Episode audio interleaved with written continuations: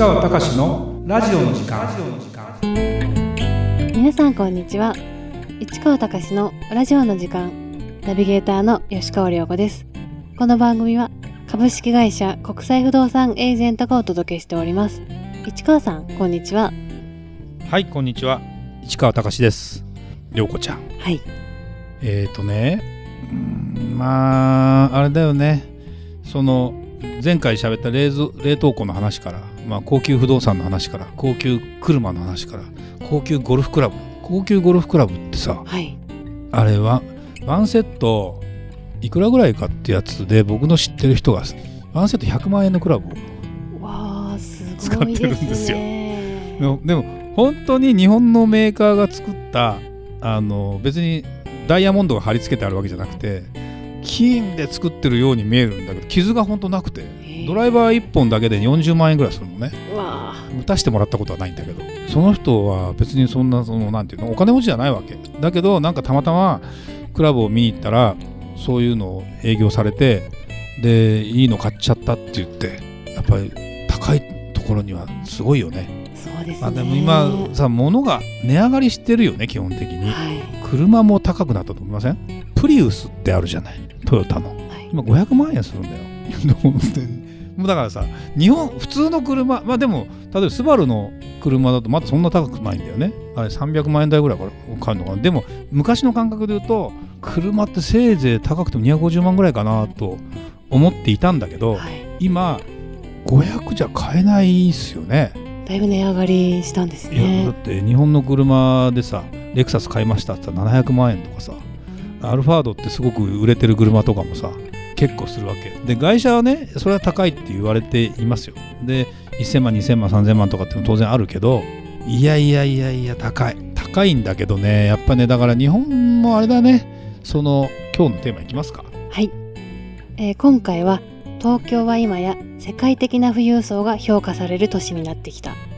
しかも日本人富裕層が東京の不動産を持つ割合が増えている。これはどういうことなのかというテーマです。はいこれねある新聞記事の中にですよ。これ読売新聞だね。富裕層の存在街を成長高級路線世界を意識って東京を考えるというテーマで書いてるところのちょっと第 2, 2回目のやつなんだけど1部屋100億円。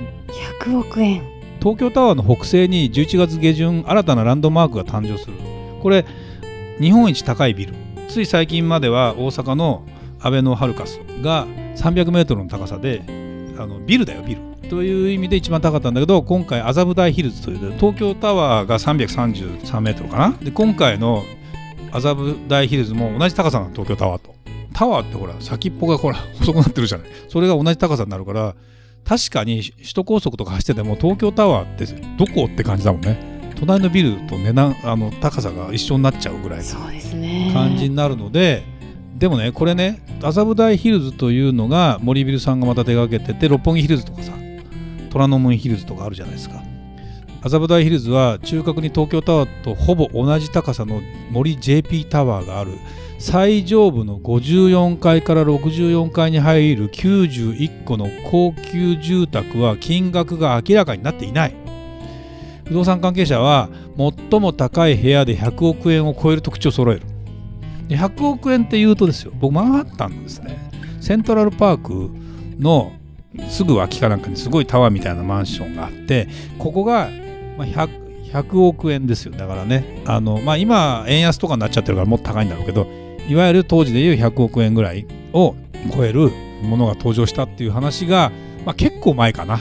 15年ぐらい前かな。でここにイチローが買ったんじゃないかとか、まあ、そこの部屋買ったかどうか別として。田中マー君が買ったんじゃないかとか松井秀喜がいるんじゃないかみたいな話があったりもしたりしたんだけどついにですよ。ついに100億円を超えるまああったのかなもしかしたら。でもね一部屋だよ一部屋。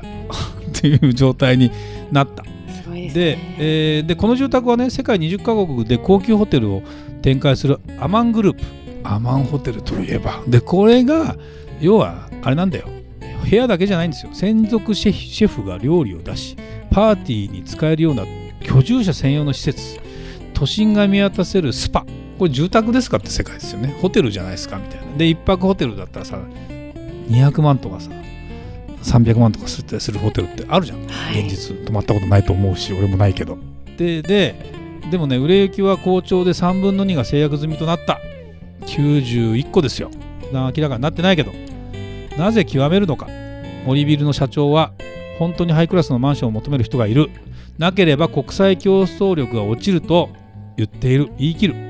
赤坂六本木虎ノ門のヒルズを手掛ける都心の港区えヒルズを手掛ける都心の港区は東京の顔になる。世界の大都市と見劣りしないために海外の富裕層を引きつけなければならないと。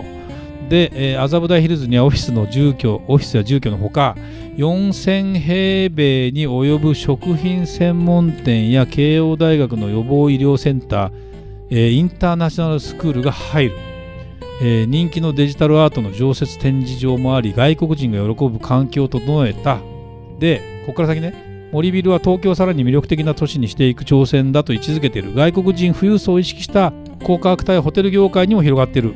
八重洲でオープンしたブルガリホテル。1泊25万円から。一部のスイートルームの料金はなんと400万円。400万円。1泊だよ。1泊。えーって感じですね。なんかどうなんでしょうみたいな感じじゃないですか。で、えー欧米でこの価格帯は珍しくないという感じなんだって。このぐらいの価格は。でということは本当に東京も世界都市になるということね。でホテル評評論家の方がですねいわゆる一つ星ホテルが東京には少ない。お伺いの料理人を連れてくるような海外 VIP の需要に応えられない。都市の成熟に高級ホテルは不可欠だと。で投資家がどうなってるかというと長い間デフレに苦しんだ日本にとっては高級路線はバブルのように移る。だが海外に比べればなお割安だ。やっぱ前も言ったけどね。例えば高級住宅の価格は香港が港区元麻布の2.4倍。ロンドンは1.8倍。ニューヨークは1.3倍。やっぱりねまだなんだよ。で円安も相まって海外投資家の熱い目が注がれている。ただここで言ってるのはですね海外投資家はまあ日本の不動産が長期的に必ず上がると見て思い切って投資してる。だから海外から見たら割安だから。でただですねここで私が注目するのは日本の富裕層も動いてるとこなの。三井不動産と三菱商が手を組んで3月に売り出した港区の三田ガーデンヒルズ。1期約400個がほぼ完売。最高価格は45億円。1部屋だよ。平均価格4億円でも購入者の8割が日本人だった。これがすごい。今までだったら外国人が結構買ってたりする。で中国人が買い漁ってるかと思いきや日本人8割ですよ。400個ですよ。すごいですね。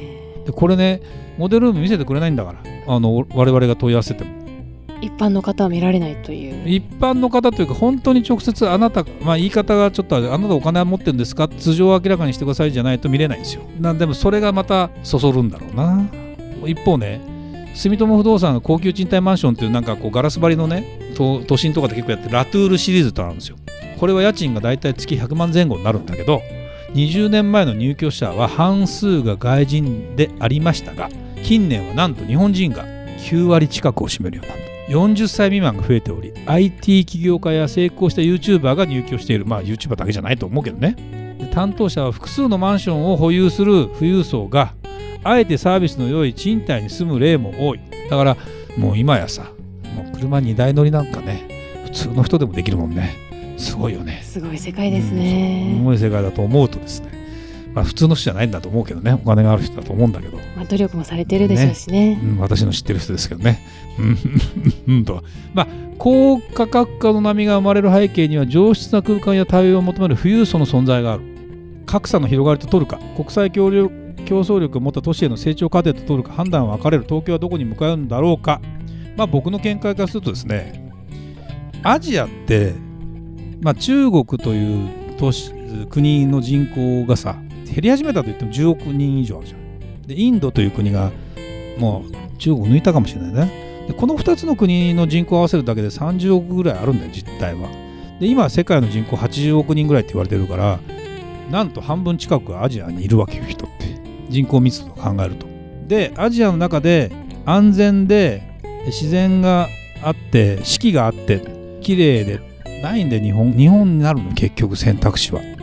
でね、人はそんなに遠いところに旅行には行けないです。